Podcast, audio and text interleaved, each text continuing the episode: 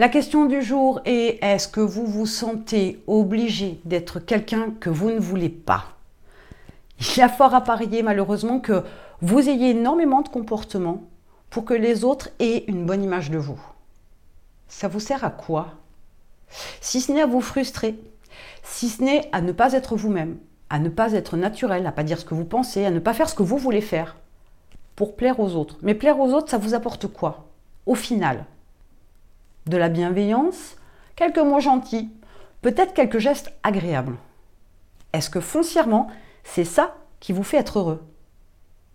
Si c'est le cas, comprenez bien que vous ne vivez qu'à travers le regard des autres, à travers le geste des autres, à travers l'affection ou l'attention que peuvent vous porter les autres. Mais commencez déjà par vous préoccuper de vous avant de vous préoccuper des autres. Commencez par vous aimer, Facile à dire, vous allez me dire, et je le concède, ce n'est pas si simple que ça. Sur le papier, il n'y a pas de problème, ça fonctionne. Dans la réalité, et d'autant plus quand on prend de l'âge, on a tendance à ne pas s'aimer. On a tendance à se faire pas mal de reproches. C'est sûrement votre cas. Il y a sûrement deux ou trois bricoles qui ne vous conviennent pas, qui font que chez vous, vous avez des comportements qui ne sont pas vraiment vous, mais qui sont pour plaire aux autres. On n'y dit pas toujours ce qu'on pense de peur que ce soit mal perçu, de peur surtout que les autres aient une mauvaise vision de nous. Au final, qui est le plus heureux? Eux ou vous? Eux, bien sûr. Mais eux, ils ne se préoccupent pas de ce que vous pensez, de ce que vous ressentez vraiment. Eux, vous leur avez donné une info, ils s'arrêtent à ça. Ils ne sont pas contrariés, ils n'ont pas à débattre. Pour le principe qui ne dit mot consent. Si vous êtes en adéquation avec eux, tout va bien. Mais ils ne se poseront pas la question à savoir ce que vous ressentez vraiment.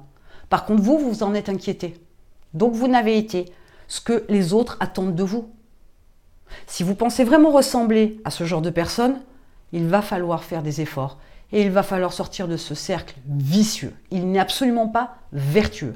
Plus vous vous frustrez, plus vous serez incapable d'exploiter foncièrement toutes vos compétences, toute votre force, toute votre énergie, toute votre puissance, toute votre unicité.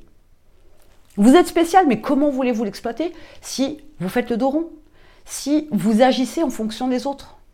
Lâchez-vous. Il est temps que ça change.